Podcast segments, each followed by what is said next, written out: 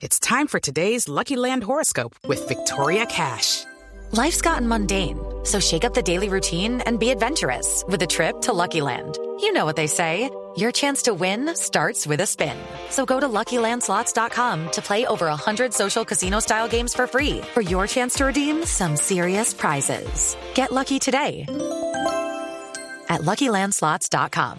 Available to players in the U.S., excluding Washington and Michigan. No purchase necessary. VGW Group. Void or prohibited by law. 18 plus. Terms and conditions apply. Ricardo Ospina es periodista. Está en Mañanas Blue. Son las 6 de la mañana y 19 minutos. Luego del remesón institucional que vivió el país por cuenta de la decisión de la JEP de no extraditar a Jesús Santrich y la posterior renuncia de Néstor Humberto Martínez a la Fiscalía General de la Nación, quedan varias cosas que deben solucionarse en días o a más tardar en semanas. Hoy debería quedar libre Santrich, pues estamos a punto de completar 48 horas de la decisión de la sección de revisión de la JEP de conceder la garantía de no extradición a Seusis Pausis Hernández. Además, hace casi 36 horas se firmó su orden de libertad por parte del fiscal encargado Fabio Espitia.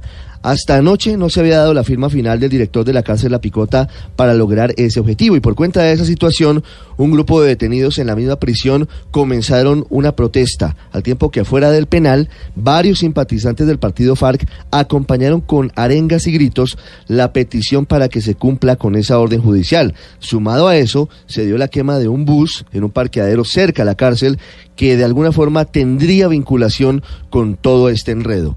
Los abogados de Santrich interpusieron un recurso de habeas corpus para que se cumpla con la orden de libertad y ya el Tribunal Superior de Bogotá ordenó a los directivos de la cárcel La Picota que informen a disposición de qué autoridad se encuentra el ex jefe de las FARC. Por otro lado, está la controversia sobre su curul en la Cámara de Representantes.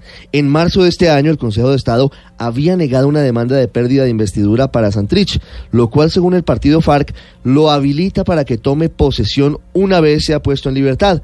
Pero hay otra tesis, según la cual tendría que esperar algunos recursos jurídicos antes de que se diera su posesión. Harina de otro costal es la elección de nuevo fiscal general de la Nación, en reemplazo de Néstor Humberto Martínez. Hay varias dudas. No hay consenso en la Corte sobre si el periodo que asuma el nuevo funcionario será personal o institucional. Es decir, no saben si lo van a elegir para un año y cinco meses que le faltaban a Martínez para terminar su periodo o si van a elegir fiscal por cuatro años.